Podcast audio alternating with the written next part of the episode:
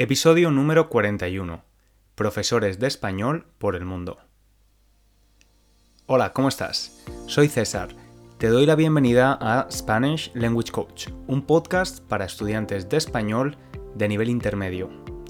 Además de escuchar los episodios, puedes leer la transcripción de forma gratuita en www.spanishlanguagecoach.com. Recuerda suscribirte para recibir los episodios tan pronto como estén disponibles. Además, si quieres continuar aprendiendo, puedes visitar la cuenta de Instagram o el canal de YouTube con el mismo nombre, Spanish Language Coach. Hoy es un episodio especial porque no estoy yo solo, hay tres personas más conmigo. El título del episodio es Profesores de Español por el Mundo, en concreto me van a acompañar dos compañeras, dos profesoras y un profesor de español, Débora, Silvia y Quique. Vamos a viajar, vamos a viajar a tres lugares muy diferentes y mis compañeros nos van a hablar un poco de lo que significa ser profesor en otro país, qué es lo que echan de menos de sus países, qué es lo que más les chocó, los choques culturales, los primeros choques culturales que tuvieron cuando decidieron cambiar de país y bueno, creo que es una oportunidad para escuchar una charla de forma casual, de forma espontánea. Probablemente este episodio sea más complicado de entender que los anteriores. Te recomiendo, si estás un poco perdido o perdida, que utilices la transcripción y también puedes incluso reducir un poco la velocidad de reproducción en la app donde estés escuchando el episodio. Espero que lo disfrutes mucho. Yo disfruté mucho hablando con ellos. Y aquí va la primera entrevista con Débora. Hola Débora, ¿cómo estás? Hola César, ¿qué tal? Muy bien. ¿Cómo va todo por Seúl? Pues bien, a pesar de las circunstancias, todo bien, eh, con mucho frío ya, porque estamos a menos 5 grados más o menos menos 5, no sabía yo que hacía tanto frío en, Seúl. Sí, bastante frío. Eh, el primer año que llegué, me acuerdo que estuvimos a menos 18. Madre mía, menos 18. Sí, sí, pero bueno, este año no parece que hace tanto frío, así que menos 5 es como gloria bendita. Muy bien. Bueno, pues eh, Débora, preséntate un poco, cuéntanos por qué eres una profe de español por el mundo eh, eh, preséntate, dinos quién eres, dónde, dónde te pueden encontrar los oyentes del podcast. Pues bueno, mi nombre es Débora, soy de Barcelona y llevo tres años viviendo en Corea del Sur. Eh, como profesora de español ya empecé desde Barcelona en academias y decidí seguir formándome y seguir viendo un poco de mundo y decidí que, bueno, que Asia podría ser un buen punto de, de, inflexión o sobre todo un trampolín en mi carrera profesional. Y bueno, a quien le interese aprender un poco más de español, pues tengo mi canal de YouTube, que es L Corea, con cada kilo, y también en el Instagram L Corea. Vamos a contar un poco la historia de cómo nos conocimos, porque nos conocimos hace muchos años aprendiendo inglés juntos, ¿no? Pues sí, aprendiendo inglés. Nos conocimos siendo estudiantes, novatos. Totalmente. Con un nivel más bien medio-bajo de inglés. Sí, sí, sí, sí, sí. Con un nivel bajo, sí. Y ahora nos seguimos teniendo trato pues como amigos y profesores de español, así que el mundo es un pañuelo. Exacto, exacto. Hicimos un curso de inmersión de inglés en Barcelona. Fue un curso realmente muy bueno, muy efectivo. Yo aprendí muchísimo en, esa semana. Sí, ahora como profesora lo veo. En aquel momento, pues no, quizá no supe valorar todo el trabajo y el esfuerzo metodológico que había detrás, pero ahora lo veo en perspectiva y pienso que sí, que, fue el mejor curso de inglés que he hecho en mi vida. Sí, sí, totalmente. Yo, yo pienso exactamente lo mismo. Pues Débora, cuéntanos un poco em, ¿Por qué Corea específicamente? ¿Cuál es tu trabajo en, Corea? ¿Trabajas en una universidad, en una escuela de idiomas? Vale, pues em, como ya te he dicho, yo empecé a trabajar en academias de español a tiempo parcial y, y daba clases privadas también en Barcelona porque estaba estudiando filología hispánica y luego me especialicé en el máster de enseñanza de español. Entonces, pues en Barcelona empecé un poco a, rodar, ¿no? A calentar motores. Pero las condiciones laborales allí son cuanto menos precarias. Eh, la mayoría de veces yo trabajaba sin contrato. Entonces eh, era una locura y yo pensé que, lo mejor era eh, buscarme la vida en otro país, ¿no? Entonces, en aquel momento yo estaba haciendo mi trabajo de final de máster, así que estaba cualificada ¿no? para, para enseñar y, seguir formándome, y en aquel momento yo salía con un chico japonés. Es verdad, es verdad. Y barista. Eh, y barista, en una cafetería famosa de Barcelona. Mi, mi cafetería favorita de especialidad. Quizás estamos dando demasiados detalles, ¿no? Sí, porque todavía sigue ahí. Entonces, bueno, si alguien conoce a un barista japonés en Barcelona, pues dos, eh, uno más uno, dos, ¿no?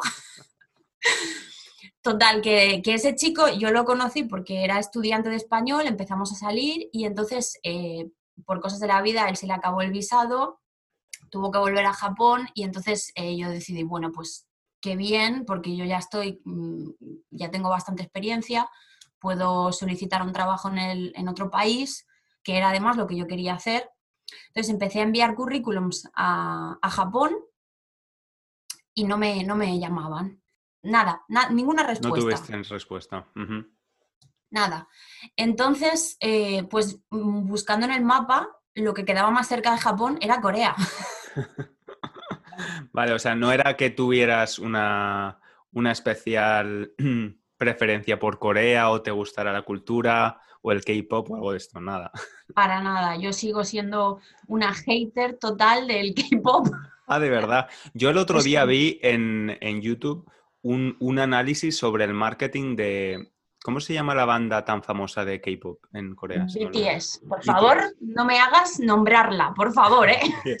Bueno, pues si a alguien le interesa, porque mi novio y yo siempre hablamos de cómo se habla muchísimo de esta banda, siempre están en los programas de televisión, pero al menos en España, eh, yo no conozco, o aquí tampoco, no conozco a nadie que sea fan de BTS. Sin embargo, tienen muchísimo, muchísima mm, proyección mediática siempre están en los medios, ganan muchos premios y creo que hay una estrategia de marketing brutal detrás de eso. Así que vi un vídeo y, lo que ha utilizado el equipo de, esta banda ha sido el marketing de religión, que se llama, que es como casi evangelizas a los fans. Hay una, una religión detrás de la banda.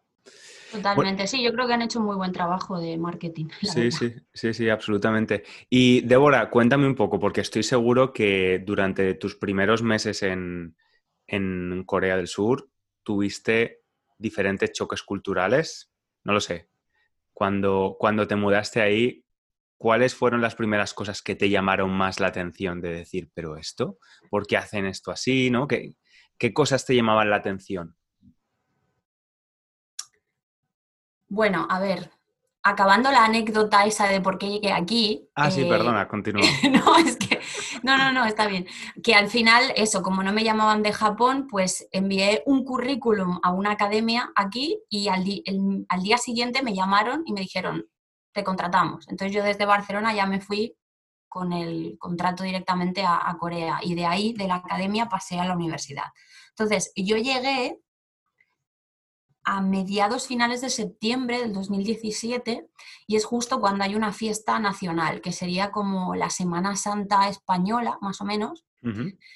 Y es muy curioso porque aquí son mucho del trabajo, pero cuando yo llegué no había nadie en Seúl, que es una ciudad de 10 millones de habitantes, porque toda la gente durante esas vacaciones se va al pueblo a visitar a la familia. Entonces, yo que llego a una mm, gran metrópolis con toda la ilusión del mundo, con vamos a hacer cosas y de repente encuentras una ciudad totalmente desolada.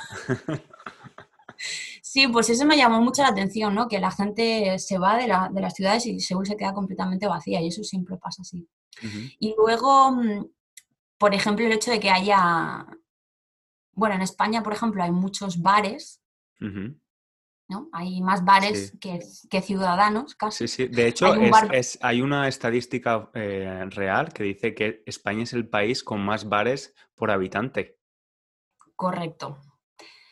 Pues yo diría que, que Corea es el país con más moteles, llamémoslo eh, picaderos. Vale, lo de picaderos creo que lo tenemos que explicar. Sí, es muy, es un regionalismo muy español, ¿no? Es Bueno. Es una especie de hotel barato, ¿no? Donde las personas eh, lo usan por, horas, ¿no? Normalmente. Y, es eso, o sea, aquí ves el cartelito de motel en cada esquina, en cada esquina hay uno. Y eso tiene que ver mucho con el alto índice de puesta de cuerno. Sí, eso te iba a preguntar. O sea, si hay tantos moteles es porque, porque hay muchas infidelidades, muchas personas que, no son fieles a sus parejas. Sí, yo creo que tiene que ver con, obviamente, y, esto hay mucho, mucha información de que Corea tiene uno de los altos, de los mayores índices de infidelidad del mundo, pero también es un poco por la hipocresía de, la religiosidad. O sea, es muy curioso porque aquí el 95% de los coreanos, que a lo mejor exagero, pero la, gran mayoría son o católicos o cristianos, alguna mm, rama del, del, luteranismo o de los protestantes. O... Ahora hablando un poco, comparando también Corea, Corea con España, ahora que ya llevas varios años allí, ¿qué te llevarías, qué tradición, qué costumbre te llevarías a España de Corea? ¿Qué crees que los españoles deberíamos adoptar? Bueno, hay una cosa que ahora más con el tema del COVID y de la pandemia mundial, etcétera, eh, aquí se han tomado las medidas de seguridad muy en serio. Y no solamente medidas regladas, eh, impuestas por el gobierno, sino que la gente ha tomado conciencia del ser un buen ciudadano. Entonces, aunque el gobierno coreano no haya dicho, pues a partir de ahora hay que hacer así, así, la gente, eh, toda la gente que ha podido se ha quedado en casa, contacto social casi cero, pero por una decisión personal de, tomar conciencia, ¿no? De ser un ciudadano. Creo que eso es algo que sí que, que valoro, porque evidentemente Aquí la situación está muy bien comparada con otros países y eso que la cercanía con, China es mucho mayor, incluso el flujo migratorio, aquí hay una población de chinos muy alta. Sin embargo, eh, los casos de contagio, fallecimientos o la situación posterior es mucho mejor que en otros países. Entonces, yo creo que en gran medida ha sido por, la, mentalidad mm, individualista, que a veces es mala, ¿no?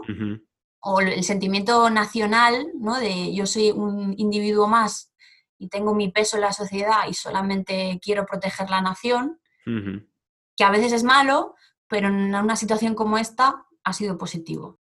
Y em, durante el 2020, una de las películas más, creo que fue 2020, sí, o finales de 2019, eh, la película Parásitos fue ganadora de muchísimos premios, creo que fue la, ganadora del premio a la mejor película en los Oscars, em, donde em, en esta película al final nos, enseñaban las diferencias de clases, los diferentes estratos sociales en Corea y cómo esa diferencia estaba muy marcada. ¿Eso realmente se vive así? Tú que vives allí, em, ¿las diferencias entre las clases sociales están tan marcadas como, como la película intenta enseñar? Bueno, a ver, yo creo que la película compara a una familia de un estatus por debajo de la media con una familia muy por encima de la media. Son dos contrastes totalmente opuestos, que esto lo podemos encontrar en cualquier país de cualquier parte del mundo, porque son totalmente antagónicos. Pero no creo que sea algo generalizado, ni mucho menos. Es decir, aquí en Corea no se vive mal, la gente tiene sueldos mm, muy competentes, si no, no, la economía coreana no sería una de las más potentes, a pesar de ser un país que no tiene recursos naturales, que es muy pequeño, que está Mm. lejos de todas partes. No, la, la economía coreana va muy bien, entonces yo creo que el reflejo, lo que la película transmite no es el reflejo de la sociedad en general, ni muchísimo menos. Bueno, pues Débora, muchísimas gracias por acercarnos un poquito más a la cultura coreana. Y Muchas, muchas gracias a ti. nada, y seguimos en contacto. Espero que sí y que, y que me alegro mucho de saber de ti y nos vemos pronto. Gracias. Muchas gracias, Débora. Cuídate. Chao, que vaya Chao, chao. bien. Hasta ahora.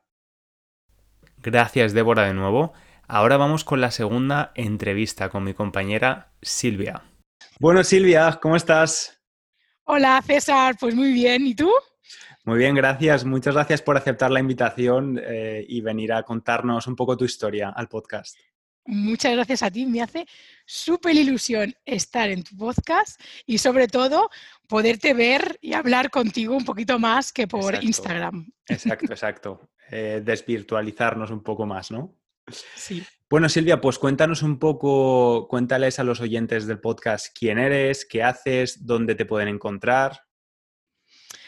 Pues ¿quién soy? Soy una española que hace 11 años llegó a Francia, eh, que me he dedicado siempre a la educación y desde hace 11 años eh, específicamente a la enseñanza del español. Eh, me pueden encontrar por redes sociales, Instagram, Facebook o mi página web y tengo el nombre Profe Ole. Cuéntanos un poco, una española, bueno, Francia está al lado, somos vecinos. ¿Qué te hizo acabar en Francia y quedarte? Ya llevas 11 años. Pues no sé si voy a ser original en relación a tus otros invitados en este podcast, pero a ver si adivinas por qué viene en Francia. L'amour, César. L'amour. pues eres la primera, eres la primera. ¡Ah, me encanta! Pues fue Hola la l'amour, ¿sabes? Bueno, me enamoré de un francés, Sí. pero yo no estaba de Erasmus en Francia, ni nada de eso, ni tenía intención yo de cambiarme ni de país ni de ciudad. Yo soy de, mm, yo soy de Sabadell, una ciudad de Barcelona, y yo he estado siempre muy feliz allí, yo estaba súper contenta, yo era profesora de escuela y feliz allí. Y resulta que un fin de semana, te vas a reír César, un fin de semana un amigo mío me dice, ¿a que no eres capaz de coger el coche y nos vamos a las fallas de Valencia? No me digas. Te lo juro. Y yo dije, pues evidentemente que nos vamos a las fallas de Valencia, pero ahora mismo. Y un domingo por la tarde, después de comer una barbacoa en Tarragona, cogimos el coche y nos fuimos a las fallas de Valencia, sin hotel y sin nada. Madre mía. Bueno, para quien no lo sepa, las fallas son las, las fiestas más importantes de Valencia, que son en marzo. O sea que os, os presentasteis en Valencia a conocer las fallas. Sí, y como toda buena mm, historia romántica e intelectual, nos conocimos a las 5 de la mañana en una discoteca. Muy romántico. Le hace la ironía, Sí, le sí, hace sí. la ironía aquí. Bueno, por lo, fíjate- por lo menos fue en una discoteca, porque en las fallas me, me sale más a cuenta una verbena, una fiesta en la calle. porque fue al final, final, final, cuando ya acabó todo en la, en la calle, pues fuimos a una discoteca. Y fíjate cosas de la vida, ¿no? Yo no hablaba francés, eh, Marc, que es mi pareja, no hablaba casi nada o nada español, así que medio hablamos y inglés y mira, el amor hizo el resto. Qué, bonito. bien, bien, Eso es la versión que le voy a dar a mis hijas. Sí, la versión edulcorada. Es bonita, es preciosa. Sí, sí, como- sí, sí, está muy Y bien. luego, bueno, pues luego la cosa fue que nos seguimos en contacto y al final que si yo voy a Francia, que si viene a, a Barcelona y al final, pues al año siguiente, después de sacarme las oposiciones de profesora, me saqué las oposiciones de profesora, estuve un año en España, ¿eh? estuve un año para validar, evidentemente, mm, que era funcionaria y cuando ya lo validé, dije, bueno, pues ahora pido un permiso porque me voy. Madre mía, esto es muy interesante. Voy a Sí. explicar la- las opo- sacarse las oposiciones o aprobar las oposiciones. Las oposiciones son unos exámenes oficiales para convertirse en funcionario o en trabajador del gobierno. Em, y es algo que, a lo que mucha gente aspira. Yo tengo ahora algunos eh, amigos que son, están opositando, quieren ser funcionarios, porque te permite tener un trabajo para toda la vida y es un trabajo muy estable, ¿no? Pero fíjate, César, a mí esto me ha enseñado muchas cosas. Fíjate, yo hago unas oposiciones, apruebo unas oposiciones, hago un año de prácticas para validar estas oposiciones, soy funcionaria, por lo que acabas de decir, ¿no? Por, eh, por un empleo para toda la vida. Y a mí esta frase de para toda la vida me entra en escalofríos ahora. Sí, sí, sí. Porque Qué, qué, miedo, ¿no? Para toda la vida. Yo lo único que quiero hacer toda la vida es respirar y aprender. El resto ya veremos lo que pasa. Sí, sí, sí, sí. Así que es una de las razones por las cuales cuando llegué a Francia y, y me dediqué a enseñar español en centros educativos públicos franceses, en ningún momento eh, se me pasó por la cabeza pasar las oposiciones. Porque la vida me había demostrado que el para toda la vida, eh, la estabilidad, e, era muy relativo. Y, yo lo que quería era. Sí, cada vez más. Y yo lo que quería era, trabajar bien y a gusto donde estuviera. Si era funcionaria, era funcionaria, si era autónoma, autónoma, si era asalariada, asalariada, me daba igual. Y he pasado por, por todas estas, yo he tenido todas estas etiquetas. Vaya, vaya. He sido funcionaria, asalariada y ahora autónoma. Sí, en, eh, en, uno de los episodios, de los primeros episodios del podcast, justo hablamos, el título del episodio es Trabajo para toda la vida. Es un, mm es una pregunta, ¿no? Porque al final el mercado laboral, el mercado del trabajo ha cambiado tanto. Yo hablaba sobre todo de España, donde nuestros padres, las generaciones anteriores a las nuestras, esperaban empezar un trabajo con 20 años y jubilarse, retirarse con 65 en la misma empresa. Sin embargo, nuestras generaciones ya tenemos una mentalidad completamente diferente. Y hablando un poco ya más de, Francia y los franceses, mira, yo acabo de ver en Netflix una serie que se llama, es una serie que tiene muy malas críticas, pero a mí me ha gustado. Se llama Emily en París. Es una chica eh, americana que va a París durante un año a trabajar. Entonces, en la serie pues se habla de, se muestran todos los estereotipos clichés de los franceses y de los parisinos, em, los típicos, ¿no? Pues de que, que, van a la oficina a las diez y media de la mañana, que no dejan de fumar, que no les gusta que no hables francés, cosas así. Tú que llevas ya 11 años en Francia, háblame realmente de si estos estereotipos son reales. Sabes que en, España tenemos muchos... Claro, clichés. En, mente muchos clichés, ¿no? Son. ¿Cómo son los franceses? ¿Qué, ¿Qué choques culturales tuviste cuando llegaste? Mira, yo de los tres que me has dicho, justamente, me sorprende porque ninguno de los tres ni los tenía antes de venir a España, a Francia, perdón, ni para nada, para nada. No por ejemplo, el de fumar no lo había escuchado. Esto tiene que ser porque cuando fumar era como algo de prestigio en los años 50, 60, estos tres eh, clichés sí que me sorprenden, ni los tenía ni los he vivido, al revés, para nada a las 10 de la mañana. Este es un cliché justamente que se tiene de los españoles, como que nos levantamos súper tarde, que dormimos la siesta, sí que nos encantaría dormir la siesta, pero no vamos a dormir la siesta en la tienda si somos dependientes o en la oficina delante del ordenador. Silvia, ahora cuando, después de 11 años, cuando vas a España, tienes esto que, llaman el choque cultural inverso, esto que dices, Ay, me gusta más como es en Francia, esto en España lo deberíamos cambiar. Yo, por ejemplo, te doy un ejemplo, es algo muy tonto, pero yo ahora cuando estoy en España, en un restaurante, en un bar en España, me molesta un montón, muchísimo, que la gente hable alto. Porque es esto de que cada vez las personas hablan más alto y tú tienes que gritar para que te entiendan y como el, barullo, el ruido general es tan alto que, ¿sabes? Que no puedes ni coger el teléfono, tienes que salirte fuera del restaurante para hablar por teléfono porque no te escuchan. Aquí la gente normalmente tiende a mantener el tono de voz más bajo y eso me, me gusta, la verdad. Pues eso en Francia pasa igual. Y a mí me pasaba que al principio cuando íbamos a un restaurante, Marquillo, yo, estaba súper incómoda Porque es que a mí eso de escuchar el ruido de los tenedores y de los cubiertos, y digo, madre mía, no le puedo decir nada. Y hablar bajo, ¿no? Susurrar. Claro, tengo que hablar súper bajo porque es que si no el de al lado me va a escuchar. Y yo soy una persona que habla alto eh, y habla rápido, el, el cliché español, ¿eh? Pero aún así es verdad que encuentro ahora el ruido de España me molesta más que antes, pero aún así sigo siendo ruidosa, ¿eh? O sea, que no, mm, que no te pienses, ¿eh? pero a mí una cosa que me molesta de España ahora mucho,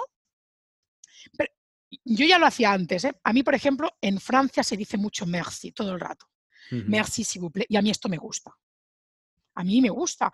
Y en me gusta porque lo veo una, una, muestra de educación y me gusta. Y yo a mis hijas, por ejemplo, todo el rato, mm, ¿qué te falta? ¿Qué tienes, que decir? Que ya las niñas van súper formateadas en ese sentido. Y en España es cierto que no lo decimos tanto, pero no es una cuestión de mala educación, ¿no? Es que yo, por ejemplo, eh, si mis hijas le piden algo a mis padres, que son sus abuelos, yo le digo a mis hijas, ¿qué le, tienes que decir? Y mis hijas, por favor o gracias. Y a mis padres les sales del corazón decirle, pero a mí no me tienes que dar las gracias, a mí no me tienes que pedir, por favor. Y no es por eh, cuestión de educación, es como decir, Jolines, si soy tu abuelo o tu abuela, no hace falta que tengas tanto protocolo. Hay confianza. Sabes que no es cuestión... Claro, eso es. Y aquí no es porque no tengas confianza, es una muestra, es una visión diferente. Sí, sí, sí. Pero yo siempre he sido también de mucho decir gracias y por favor, por ejemplo, en un camarero tal cual. Y en España mm. se dice muy poco en ese mm. sentido. Y eso me y no, es por una falta de respeto, simplemente porque es cultural. nos hemos acostumbrado a decir, es como cuando en un restaurante en un bar dices, ponme, ponme una Coca-Cola. Es una orden directa, ¿no? En inglés, imagino en francés más o menos igual, podrías ponerme una Coca-Cola sí. sí, cuando puedas. Tal. Yo, yo siempre, por eso digo que no es una cuestión de mala educación, es una cuestión cultural. Mm. Totalmente. Claro. Totalmente. Y, al revés. Dime. Ah, sí, sí, sí, dime, dime, al revés. Y al revés, eh, a mí lo que me echo más de menos de España a lo mejor es esta, la gracia un poco, ¿no? Este salero. A mí me gusta la, que, no sé, la gente graciosa, pero sí no la gente que se hace la graciosa, la gente que, es, graciosa, o sea, no, te cuento chiste, pero es que la escuchas hablar y que te hace gracia, yo qué sé. Que tiene carisma, ¿no? Que tiene salero, que tiene gracia, que tiene chispa. Y, y, esto en España hay mucho de manera natural. Sí, sí. Y esto sí, que lo echo de menos. Es verdad. Eso lo echo de menos, la verdad. Muy bien. Y Silvia, puesto que llevas tanto tiempo en, Francia como, como, profe, ¿podrías darle algún consejo a los oyentes de Francia, de Canadá, de otros países francófonos que nos escuchan? Em, yo estoy estudiando francés y sé que es relativamente fácil comprender el, cualquier otro idioma romance, cuando he estudiado italiano también, em, pero ¿Cuáles son los principales problemas que tienen los franceses al aprender español y cómo, cómo les ayudas tú a superarlos? Mira, yo si te digo la verdad, lo que más, si te tengo que decir, si tengo que dar un consejo o si te tengo que decir lo que más trabajo con mis alumnos, a lo mejor te quedarás parado o no, porque creo que no, pero no es lingüístico.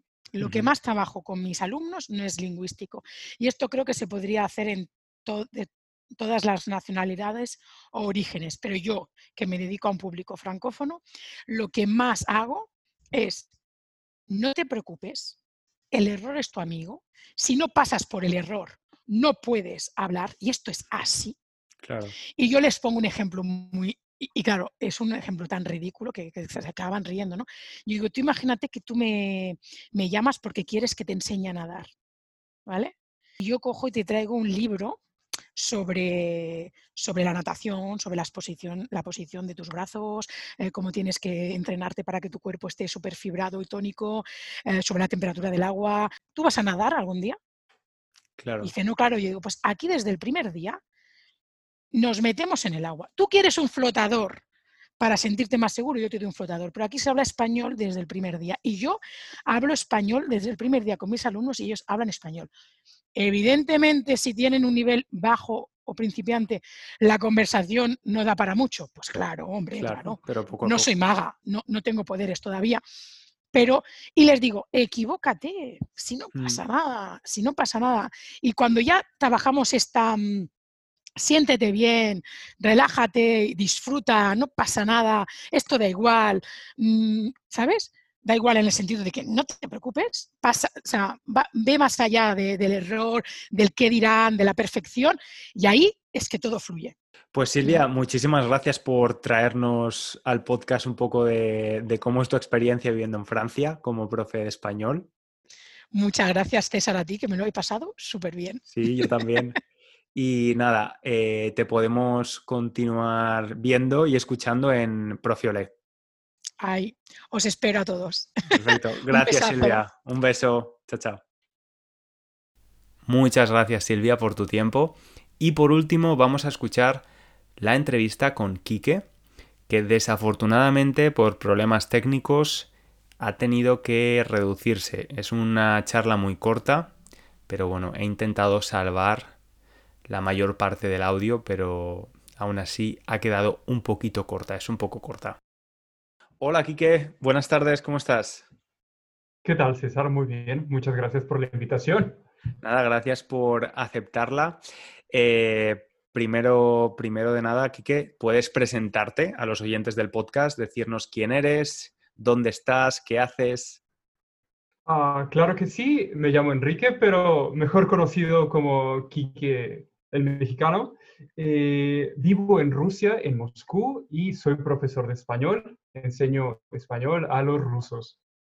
Muy bien, Quique. ¿Y cómo llegaste, cómo llegaste a Rusia? Porque hay un largo camino entre México y Rusia. ¿Por qué un mexicano decide dejar el buen tiempo y mudarse a Rusia para enseñar español?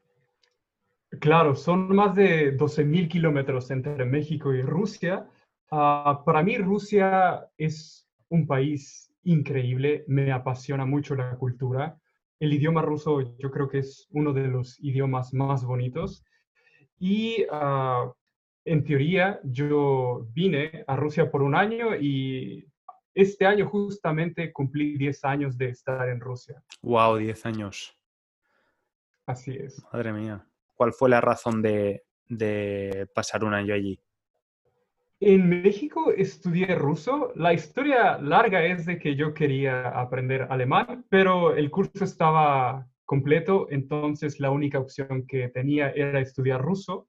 Estudié un año en México ruso, me gustó demasiado y ah, decidí venir a Rusia para poder practicar. Eh, estuve estudiando aquí en Rusia, después eh, estudié mi maestría aquí en Rusia, me gustó, conseguí trabajo y es por eso que se ha alargado y eh, trabajando aquí en Rusia descubrí que mi pasión es enseñar español, me gusta muchísimo y por eso estoy, sigo aquí. Muy bien, bueno, qué, historia tan apasionante. Y Quique, además de enseñar español, también tienes un canal de YouTube, que yo estoy empezando en el mundo YouTube. Eh, háblanos un poco de ese canal, especialmente para los oyentes rusos, que sé que hay bastantes. ¿De qué hablas en este canal? Bueno, ah, principalmente eh, explicaba algunas situaciones gramaticales. Mi objetivo era explicar la pronunciación.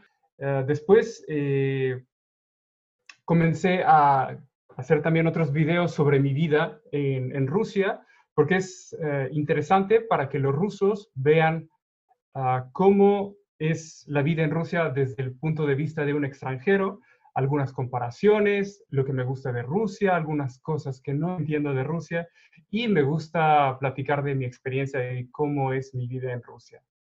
Perfecto. Pues háblame un poco, un poco de esto. ¿Cuáles fueron los primeros choques culturales que tuviste al llegar a Rusia? ¿Cuáles son las cosas que Ah, todavía quizás no te has acostumbrado? No sé, cuéntame un poco las diferencias entre Rusia y México.